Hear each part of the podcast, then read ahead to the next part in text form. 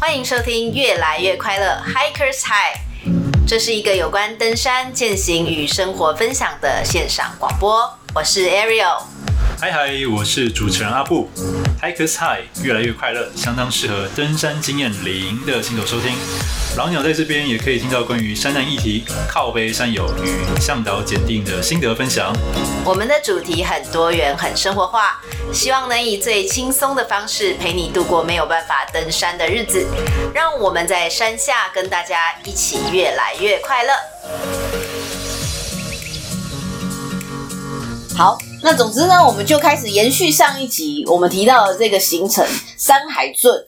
然后它是一个林务局它所规划的一个行程，一个台版的朝圣之路。对，那其实我们真的非常好奇，因为它看起来需要很多天，然后它的行程又非常的特别。我想要知道一下，这个行程大概已经执行了，已经从这个行程生出来到现在有多久了啊？呃，其实山海郡整个推广行程到目前应该应该有两年的时间了，只是说因为它刚开始的时候还包含前面的计划还有设计的部分啊。嗯哼，那真正我们开始介入是大概已经是呃，应该说去年的大概已经是七月的时候了。是二零二零年七月吗？对对对对，对，对，哦，所以其实才半年多。哦，这我不是说我们。当时介入野桥介入，结果野桥开始觉得说，哎、欸，就是他那时候林务局跟千里步道协会邀请我们一起共同采勘嘛。嗯、那他采勘的要邀请我们去的几个主要原因是他想知道说，国外的海外践行跟台湾的海外践行里面有哪些不一样的东西，或者是说他在规划设计的时候，对于我们这些实际的业务单位，就是我们的旅行社嘛。我们把这个东西要卖出去的时候，我们到底要怎么去包装？嗯，呃，所以我们大概是从四月第一次采探，去年四月第一次采探，七月我就带我们的所有专门干部，啊，包含小米，一起去走一趟山海郡，我们叫它叫做员工旅游。那花了几天？我们那一次本来是打算十三天，后来我们十一天就走完。哦，OK。然后我们是真的从零走到三九五二。哇，真的很厉害耶！从零走到三九五二，那我可不可以知道一下这个零是在哪里？然后中间到底会经过哪一些地方？然后最后是怎么去到三九五二？呃，它其实是很简单，就是呃，整个山海郡的活动行程，它把它分成四块区块。嗯哼，第一个是我们所谓的台江内海之路，台江内海之路，江内海之路，内海。然后接下来是水郡之路，嗯，水郡之路，水郡之路，接下来就是那个原民之路。原明之路，然后接下来最后一段是圣山之路。圣山之路，它把它分成四个区块。OK，然后每个区块有它不同的故事去演绎。哦，对对对，所以它是从台南的盐水溪出海口那边，它会有一个零山海郡零 K 的指标，嗯哼，然后一直一路往上延伸到玉山山顶，总共一百七十七公里。一百七十七公里，那这样一天平均要走多少啊？呃，因为我们把它设计在十一天嘛，那最轻松大概一天大概十五公里啊左右。哦，十五公里听起来很合理啊。轻装还是重装啊？就看你要轻装重装。哦，对。但是为为什么还可以选择？呃，你你可以去选选择设计你的活动啊。它其实它没有规定你一定要用走的，只是说我是建议我们的主管机关林务局说，你如果要跟国外世界接轨，你就是必须要用走，用走的才是这些背包客栈他们想要的网道。但是它这个这段路线其实它可以分为说，呃，你可以骑脚踏车，你可以搭公车，嗯、你可以搭船，哎，搭船也可以。搭船在中水库那边有哦，所以它基本上它是赋予山海郡一个很非常自由的思考空间跟活动操作空间。你可以针对你自己去设计你自己的山海圳。如果我真的觉得我很不喜欢走，我但是我又想说体会零到三九五二，你可以从。边走边坐公车边骑脚踏车，那这样子大概其实到五到六天就可以完成。可是他，你看哦，他是从零到三九五二，嗯，为什么不从三九五二到零啊？基基本上两个都有哦，哦也可以。零到三九五二，我们定为它叫做溯源之路。诶，一八六四年荷兰人来了以后，从整个台江开始慢慢发言出来的一些文化故事，然后从水郡八田雨衣，嗯，就是他在。当初在怎么设计江南大郡，然后把整个乌山头水库跟那个曾文水库中间的东西口打通，然后接下来到原民之路之路，从那个周族他们从那个最早的被汉人压迫，然后迁徙到现在的他们现在居住的达邦特富野，嗯、哦，这是一个故事。啊，最后圣山之路，你怎么去挑战完成你人生中的三秀？这其实每一段都是故事。哇，好精彩哦！所以说，其实它最主要是会安排从台南这边开始，也是因为在这个这个地方有它的故事，然后有它的生态。三艋甲，台湾最早开发的地方是台南，嗯，所以是因为这样，所以说选择从台南出发。但是国家绿道它本身就是每一条每一条的设计的方式啊。嗯嗯。哦，所以说那每个人他去安排他自己的，他要怎么样去做？出这个规划呀，我我觉得其实有点复杂。比方说，他要住哪里嘞？呃，现在上海郡其实比较容易的部分是，它几乎你只要切点对的话，大概十五到二十公里，它大概都会有每个地方你想要居住的地方都会有民宿。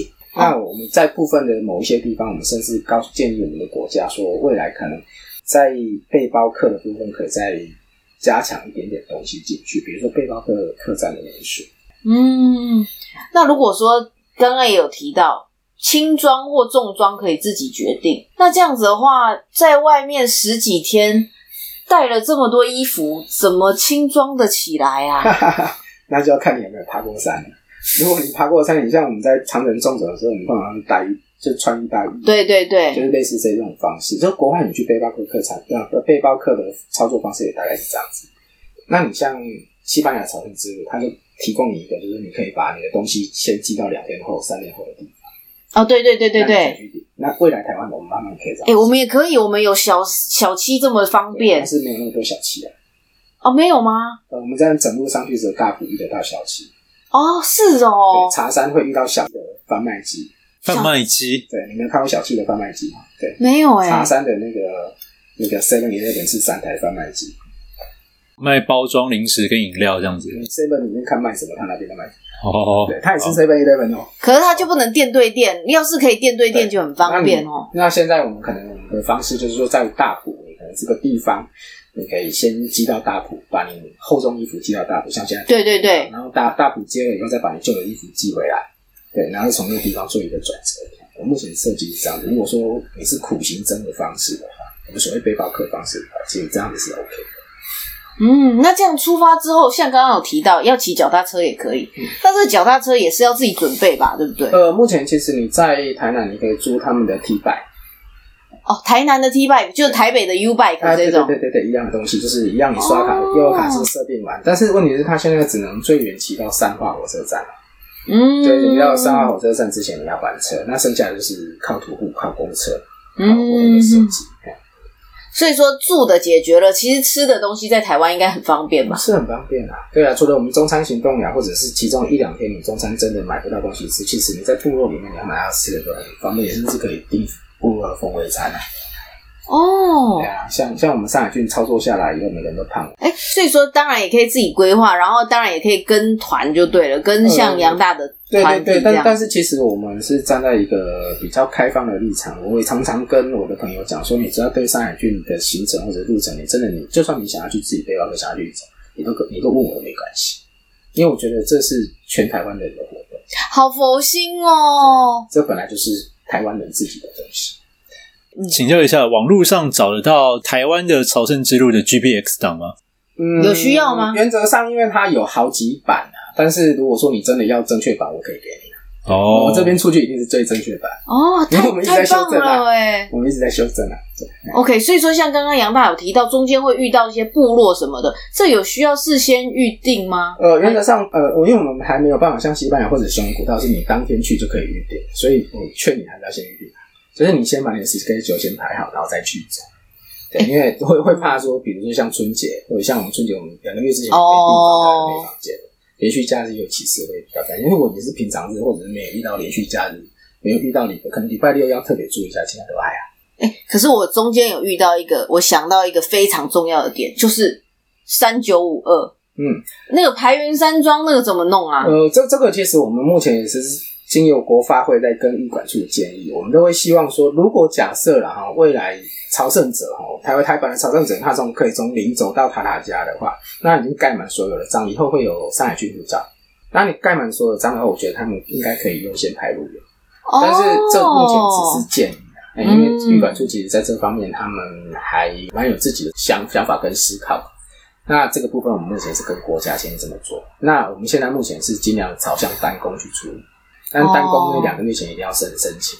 所以我们有时候比较麻烦，是因为他没有办法换的，他急着去换。现在单工要两个月前申请，哎，我不知道这件事、欸。第三单工现在也是两个月前抽签，所以你不能当天就自己冲上去就冲下来。理论上，如果那一天还有名额的话，你应该是前三天可以再申请。但是因为、哦、呃三月开放，再加上那个疫情以后，我现在连玉山单工都要抽签了，很可怕，一天六十个还抽不够。不是只有假日，可能可是只有六日满哦，是整个月都满。可能因为我从来没想过我要单工，所以我都 我都没有去关心这个议题。对，因为你如果要抽牌，你的几率是低的非常可怜。对呀、啊，所以说你如果要完成这个山海郡，就会变得非常的困难，嗯、因为最卡在最后一关啊。啊，因为我们现在，因为我们当初活动设计其实它是针对想我们想要去吸引这些老外会来台湾来台湾爬山嘛，因为我们知道他们能够赚国家外汇。哦、那老外他们有个优势是，他们四个月前就可以订。那我我常说老外要爬玉山比台湾人要爬玉山更简单多了。哦，对啊。对哎、欸，那所以说，像我们会不会杨大这边会不会建议说，我们先，比方说抽中了排云，或者是抽中了单工之后，我们再来往前回推这个整个计划、呃。当然你要这样子是最好啦，但是我。我是怕说，如果说你在等这个的时候会失望很久，哦，对，会失望很久，因为毕竟它不是那么好做处理的。那因为我我们常现在就是跟林务局或者是说跟国发会那边，我们就常就做一个建议嘛。我说，如果说你真的觉得国家绿道非常重要，也就是台湾未来发展的一个重要的取向的话，那我真的觉得预报处那边要去做商量。对，因为我觉得我甚至觉得说，刚开始你说全台湾会有了多少从零走到爬塔加安部以后。拿着护照跟你要讲说，我明天想要进去的，我相信也没有了，不多了，真的。但是我觉得那一定是个趋势。嗯、哦，好期待哦！我觉得很棒哎，如果可以去的话，哎，我想要问哦，假设一个人呐、啊，嗯、就是说我们自行这样自主的，嗯，一个人去你会建 OK 吗？建议吗？还是说太危险了？还是多一点人一起去？呃，原则上是这样子的，因为我这个人。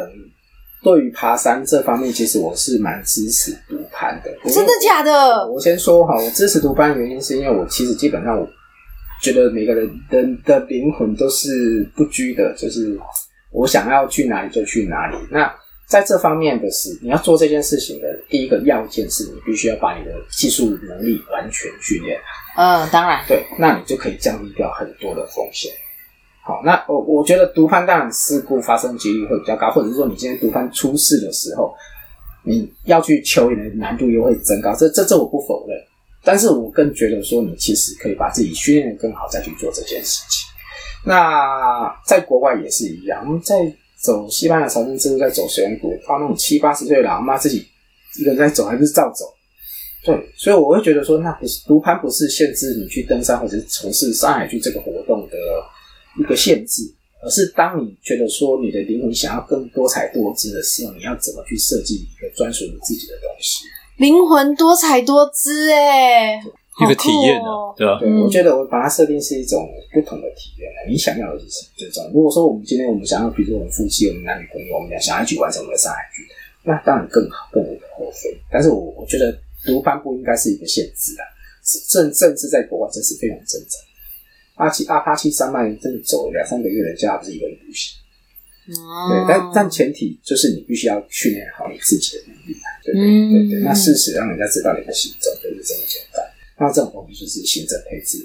那我们现在刚开始在做的时候，我们就必须要去思考好，真的，因为以后老外来最大众的一定是自己一个人就来的。哦，对，那这些人来，你要怎么帮他安排他的住宿问题，设计好他们的行程问题？那我觉得这才是最重要的。对。嗯哎，那这样子一趟行程下来，大概会花费是需要多少？我们一定要帮听众问一下。呃，如果说你不跟团的话，自己应该一万多块就可以打死了。对，就是看你在，因为住宿费你自己一个人还是要间房间嘛。嗯，对对。那其他的，如果说你跟，因为我们还会包含说其他的设计的部分，就是请解说老师啊，然后请当地的人带你做部落文化的体验啊。哦，所以说，如果说跟团的话，就会有这种福利。对对对，因为我们希望，呃，我我常说就是活动，如果说你今天是经由团体来设计，就是你当然必须要去知道更多的东西。如果说团体设计的跟你自己走是一样，那你干嘛请团体设计？自己走就好了。对啊，对啊，所以，嗯，你在设计这些活动的时候，当然成本会提高，或者是说像甚至于像山海郡有一些活动，你必须要从车子去接驳的时候，或者是说，哦，我们今天想走轻松一点，只要背个小背包，那你就一定要有行李保姆车嘛。对对对，行李保姆车就是有一个一台车要一个人在那边嘛。对，那费用就会比较高。那我想这个大概就在两到三万左右。对吧哦，因为十一天，其实我觉得这个以相对于国外的 hiking 来讲，都算是还算是便宜的。对，然后我们是现在是希望说，把这个东西在这两年还没有办法开往国外来台的时候，我们先把这些先给它走起来，先把它做好，而且。也不用去跟外国人抢啊，对，不用去抢这个。嗯，哎、欸，那这样子的话，杨大有没有推荐什么样的人？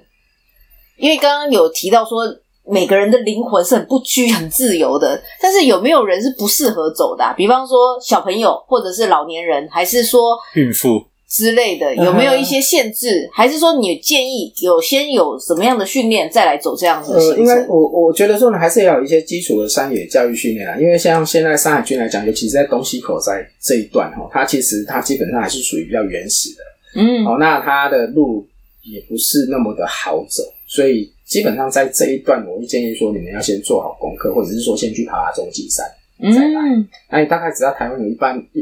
一般的那种高山或者是中中级山经验，我相信这这方面对你来说可能就是很驾轻就熟。哎、欸，这一路上都是有通讯点吗？是是通讯点、呃，还是说东西口比较有有几个点收不到讯号，要几乎全部全全段大概中华电信都没有问题。哦，那这样至少是可以跟到家人都可以有所联系，那都是 OK。对对对，对大家也会比较放心。对，哇塞，很棒哎！好。那山海镇我们就介绍大概到这边。那后来啊，我现在还有看到一个之前杨大有在自己的粉专，也不是粉专，就是那个呃脸书上面有分享说，野桥成为了林务局东势林管处森林生态旅游策略联盟合作对象。后面大家可能会常去大雪山跟八仙山。诶，我想要请问一下，这是什么意思啊？什么叫做？策略联盟合作，呃，因为这样子就是有一些公家机关它有资源，但是他会希望说经由旅行社去帮他包装慢行程。那我们现在就是用旅行社去跟，比如说像像你说的这个，就是东势林管处。嗯哼。那东势林管处它是负责说那个东势跟八仙山，哈，这是这边大雪山跟八仙山它这边的一些森林的国家资源。嗯哼，那他就开一个标案出来，针对所有全台湾的旅行社，你只要有意愿，你都可以去标。那我们那时候就是把资料整就是整理好，要去说服那些评审委员。那标下来可以做什么呢？呃，就是其实是呃，比如说像你说的这个案子的话，我们以后要订八仙山或者要订那个大雪山的话的房间，他会给我们优先，哦，然后会给我们一定的折扣。那我们就把这个折扣告诉这些想要来以后未来想，因为呃，尤其是像那个大雪山，它几乎是台湾鸟类的朝圣之地。嗯，呃，台湾目前有三十种特有的鸟类，大概在大雪山都看得到。尤其是地质跟当地险，对，老外最想去的就是这个地方。然后我们也是在提早做布局。对，那我们现在只是说，因为我们现在跟呃东势林管处他只有前一年的约，那这一年的约的时候，我们就是想要趁这个时间把这个地方摸熟。那有哪一些东西是我们可以说提早去做设计的？比如说语言人语言人才，哦，目目前语言人才语言的人才，哦，哦，就是我们要去介绍台湾这些特有种鸟类的时候，那基本上你不能只叫它名字。哎，那你就需要去做训练。那所以我们接下来会投入鸟岛这部分训练。哇塞，好多元哦！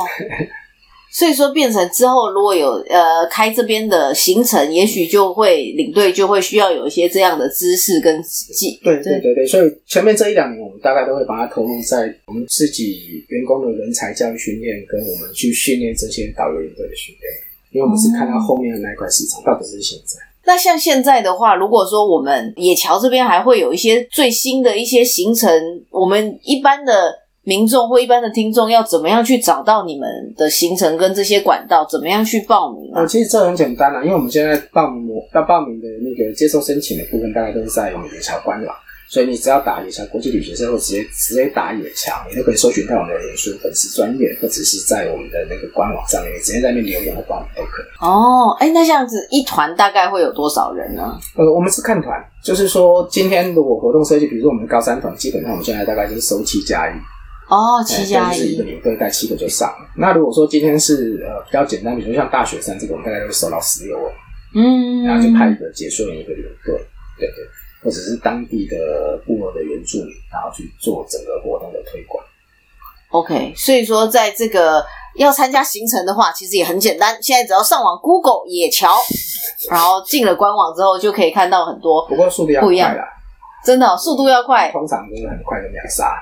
哈，真的假的？那我们怎么知道最新就要就要常常 follow 那个粉丝页就对了。因为我们有些活动就是，我们都会跟先跟我们要报名的人讲说，我们比如说我们是明天晚上九点，我们会把这个活动给公开，哦，那这样九点零五分就结束了。啊，这么抢手，真的是秒杀哎！哇塞，好棒哦！那表示说他一定是累积了一定的声量跟那个名望之后，大家才知道对于这个很有信心啦，所以说才会形成一出来就可以秒杀。我我常常想说，我们活动要办一个不一样的就是如果说你今天只是管吃管住，那其实那基本上这个活动就是一个很普通的。对啊，对啊，是。我们就说我们要给活动灵魂跟生命啊，就像我们在极力推沙海觉得。最近这这这这几个月都在走沙海区。哎，那我想请问，会不会你你们会参加行程之前，会不会做一些审核？比方说，有一些山友他可能根本没有登山经验或怎么样，这种你们会劝退他吗？呃，我们其实是看活动的设计跟它的模式啊。Uh huh. 如果说我们今天办合欢山活动，你只要报名，我们就会让你进来。对对。那如果说像一些比较特殊的活动，比如说我们今天办一个帮关全段。那不认识的你报名，我们还会打电话去问你说你的登山之旅，关心一下。对，那当然，我觉得说你的状况可能不允许，我们先劝退，劝退，会直接劝退。嗯，那未来野桥还有没有什么新的行程或新的 idea 想要做？呃，现在是这样子，因为国家未来在未来三年会有七条国家绿道，好，应该是已经做好了三条。那今年今年开始的重点是江南大郡的国家绿道，呃，这是属于水利署的。那还有呃，原民之路、原民绿道，再加上中央脊梁山脉绿道，那这几条这几条大概都算是我们比较专长的东西。那我们就是会配合国家去做一些设计跟推广。哎、欸，我其实有点好奇，说为什么是因为杨大这边都会提到是国家指的就是林务局吗？还是说就刚刚那个国家绿道，我们是现在整个主管机关应该是国发会，国发会就是国发会。像我刚刚提的江南大圳绿道，今年开始要做的，它是责成水利署，因为江南大圳本来就是以前水利会的东西嘛，它只是把它串联起来，然后再做一些设计。哎、欸，我本来以为旅行社设计行程就是想设计什么就设计什么、欸，哎，可是杨大这边都会配合这个国发会他们想要发展的这个绿道去做。其实我们应该说我们是配合国家啦，因为我们现在第一线 真的很浅，嗯、那国家希望我们的能力能够帮忙这个。这可以帮忙国家什么？那我们也很乐意。就像之前那个客委会就突然找我们去，然后跟我们讲说，那个彰支溪路他想要两百二十 K 全程贯通，那他台湾第一个就想到的就是野桥，对，我们就真的拿了菜刀去砍了十三天，真的假的？砍到手软。哎、欸，不能用电动的去啊，你没那么多时间啊，而且电动更重哦，哦，真的哦。对，我们是开过去就算了。哦、对，那看你的原则是什么。如果你今天要把路开的跟高速公路，你可能真的要拿。电动去除草剂，嗯，但是我们今天只是开通，所以我们是，我们现在是同时是台湾山海圈跟彰支溪路唯一到目前为止全程走过的人。哇塞！所以说真的是要拿着开山刀去把这些路上的这些藤啊什么的把它砍掉。哎、欸，那请问你们在探勘这个山海圳跟另外一条刚刚彰支溪路的过程中，因为你们是算是呃开路先锋嘛，嗯。在这个工作人员的准备期间，你们在探勘过程有遇到什么有趣或难忘的经验吗？呃，很多或特别惊险的部分。呃，就就就像张氏西路一样，我们第一天的路刊就遇到了那个被蜜蜂追啊，对啊，第一天就遇到蜜蜂，不是虎头蜂吧？就是虎头蜂，就是虎头蜂啊，对啊，也太可怕了。然后我们第一天，我们因为我们六个人出发嘛，第一天就三个被蜜蜂蛰啊。哎，因为在网络上啊，有听到蛮多虎头蜂的应对方法，嗯，所以以你们被叮过的经验来讲，到底当时是怎么处理的？原则上是这样子啦，就是说你被蜜蜂追的第一个要件就是你一定要赶快逃跑。嗯，逃跑怎么逃？啊，就是狂跑这样子吗？对，一定要跑，你不要不要坐在那个地方。哎哦，所以以你们当时的状况，就是遇到蜜蜂的话，狂跑就对了。对，一定要跑，因为蜜蜂会追你，然后它会有警戒方，你大概过。除非说你今天是直接惹到它的老巢，那整窝出来，要不然你大概你只要进那警戒范围，一定会有警戒风。嗯看到警戒风的时候，要小心了。那当你觉得你身上蜜蜂开始多，或者说它已经在对你发射负荷尔蒙，那那你会看，就是大概会有那种感觉，不跑都不行，嗯哼，对因为会整群追你追出来。尤其是那种呃、欸、大虎头蜂的话，其实它基本上会一直追你追的很那当我们发现这边有个蜂窝，我们到底是应该避开，避开，默默慢慢的走过去，这样子。慢慢从旁边侧边绕开，哦，千万不要去动它。嗯，啊，可是如果路就只有一条，或者是边边就是悬崖了，不得不走就我们张之溪是这样子啊。啊。但是我们这支张之溪比较特殊，是因为它刀砍，就是因为我们整路就是很自然动作在砍哦。然后，等要动的时候才发觉蜂巢在它旁边，所以他马上收刀，收到的时候就回到一点。然后因为我那时候人在整个队伍的最后面，你就听到前面蜜蜂啪就跑光，然后把我留在最后，你知道吗？就他们都经过，只有我没有。对啊，因为我们全身我们有带那个防护衣，我就全身穿起来，然后把那个头罩罩起来，又慢慢的滚过去。哦，所以你们还有穿戴防护衣？只有我啦，因为他们前面已经跑掉了。那只我只能这样子啊。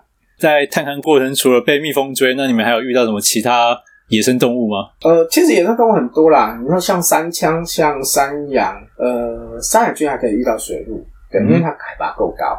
那因为彰之溪它基本上大概在一千公尺以下，上下上下来，嗯、所以它基本上它遇到，呃，像我们在呃苗栗经过苗栗的时候，我们也遇到石虎。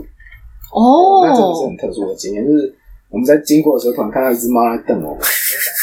应该是石虎吧，那后来对对，因为石虎其实从耳朵一对就知道。嗯，哇，好酷哦！特殊的经验。哦，那刚刚就我提到有一个叫做台湾千里步道协会，那它也是跟杨大这边是合作的关系，还是说他他们也是？哦，他们是一个 NGO，就是非营利事业组织。那他们在做台湾全省的步道的那个设置，还有做呃，就是现在的。呃，我们所有的国家力道来帮忙推演，那我们也是互相等于说是盟友啦，一起帮忙。哦，哇塞！因为他们更有心。哎、欸，其实我都不知道有在推。下次有机会，你可以邀请那个周生金执行长来这边采访。哇塞，好酷哦！因为我都不知道说，其实国发会啊，然后还有呃，有这么多社会的团体在推动这样子的事情。我觉得是这几年名字已开啦，我们两三年前根本不敢想这种事情啊。那现在国家越来越重视这块，这是好事情。只是说我们的人还没有办法跟上，嗯，就是一般的登山民众或者是健行民众，其实呃这方面的登山知识或水准有待提升。但是我觉得这就是过程，一定会一定会往这方面移动，只是我们需要多少时间，就这么简单。哇，我觉得很棒哎，好期待哦！而且既然现在我就手边就感觉上网随便 Google 了，看到有怎么这么多不一样的步道，还有绿道啊，嗯哼哼，对啊。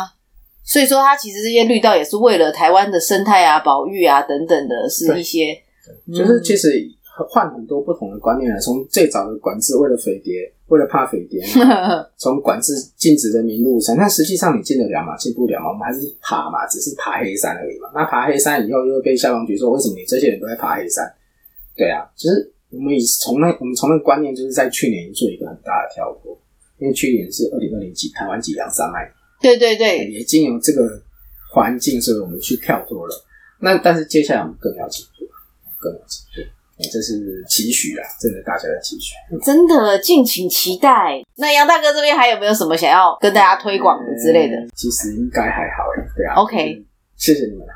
哦，没有没有，应该的。我们真的是久仰大名，然后今天真的非常高兴可以请到野桥的杨大，然后还有。这个工作人员嘛，小敏，她虽然一直默默的待在旁边没有说话，但是呢，她中间都一直有给我们使眼色，就是有告诉我们，嗯，这个这个很重要，这样子之类的。好，谢谢两位今天到我们的现场来。好，谢谢你们。好，然后也欢迎各位听众，如果说有想要参加任何野桥的活动，也都可以直接上网 Google 野桥国际旅行社，也是野人野外的野，桥是樵夫的樵。诶，我们好像没有问为什么要取这个名字哈。哎、欸，对啊，最后补充。好，我们这边可以把它先剪，然后再把它放到前面。对，为什么要取野桥当做是你们公司的名称呢？呃？其实很简单啊，因为我真的觉得说，我们就是因为我很喜欢原住民，那我很喜欢原住民，就是他在山里面做一个角色，所以我觉得说，就就好像我们刚刚讲，我一直觉得人的灵魂是不拘的，就是不会有人受到任何限制的。所以，如果我今天要成立一间旅行社，我们会希望跟山里的原住民，跟山里面的樵夫一样。就是哦，他就是在享受山林给他的一切。嗯，OK，好啊，那我们再 ending 一次。今天就感谢野桥的杨大过来我们这边做一个采访。那我们今天就跟各位听众说一声拜拜喽，拜拜拜拜，谢谢大家，谢谢大家，拜拜，耶、yeah!！如果喜欢我们的频道，请按下订阅、分享。不喜欢的话，也请分享给讨厌的人来互相伤害。Anyway，有任何的问题想要我们讲的主题，请留言在越来越快乐的 FB 粉丝团。那就下次见喽，拜。